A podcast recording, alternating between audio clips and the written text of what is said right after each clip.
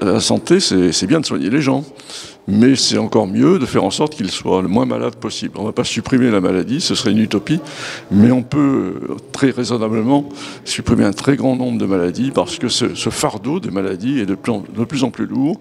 Ça met en péril notre système d'ailleurs de sécurité sociale, puisque, vous voyez, si on regarde les cancers de l'enfant, les cancers de l'enfance, 3000 cas par an. On peut dire, bon, c'est un cancer rare, c'est 1% des cancers. Oui, mais ça progresse de 1% depuis 40 ans. 1% depuis 40 ans. Et ça coûte combien? Au bas mot, c'est à chaque fois 1 million, 1 million d'euros. 3004 cancers de l'enfance, c'est 3 milliards d'euros. Sur 10 ans, c'est 30 milliards. Alors évidemment, là, vous imaginez, c'est la, souffrance que ça représente. Les autres coûts économiques qui sont générés parce que les familles sont impactées.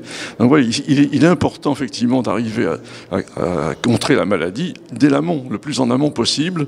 Et euh, pour l'instant, nous n'avons pas de politique de santé environnementale vraiment construite et cohérente. Et c'est l'enjeu de cet appel que nous proposons effectivement et qui serait signé par les élus, par les, par les scientifiques, par les, représentants de, de, la société civile, des associations, pour dire il est temps de faire la synthèse de toutes ces connaissances scientifiques pour les traduire en action.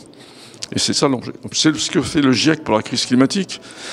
Si on n'avait pas eu cette, cette, synthèse des connaissances qui paraît régulièrement, qui regroupe plusieurs milliers de scientifiques, c'est un travail colossal. Au niveau individuel, personne ne peut le faire. C'est un travail collectif euh, qui est fait avec des règles éthiques très strictes, ce qui fait qu'on ne peut pas suspecter effectivement de conflit d'intérêts des gens qui participent à ce travail. Eh bien, la société attend ça de la science. C'est pas donc il n'est pas pas une vision effectivement opposée à la science, c'est le contraire. On a besoin de science pour éclairer la décision politique et le plus rapidement possible.